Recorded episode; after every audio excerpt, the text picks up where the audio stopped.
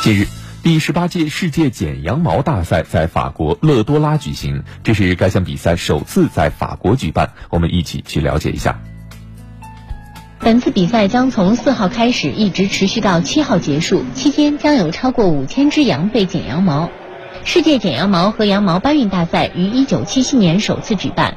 今年在法国的比赛有来自三十四个国家的三百多名选手参加，他们将参加剪羊毛和搬运羊毛等赛事，并角逐世界最强剪羊毛工的头衔。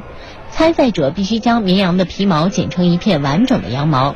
每轮比赛结束时，裁判会根据参赛选手剪羊毛的速度、质量和剪羊毛的手法进行评判。这是法国首次举办世界剪羊毛大赛。而从未获得过冠军的法国剪毛工将迎战夺冠热门来自澳大利亚、新西兰和南非的对手。七号举行的决赛要求参赛者在十二到十六分钟内剪掉二十只羊。这项赛事的初衷是为了让人们更了解这项职业。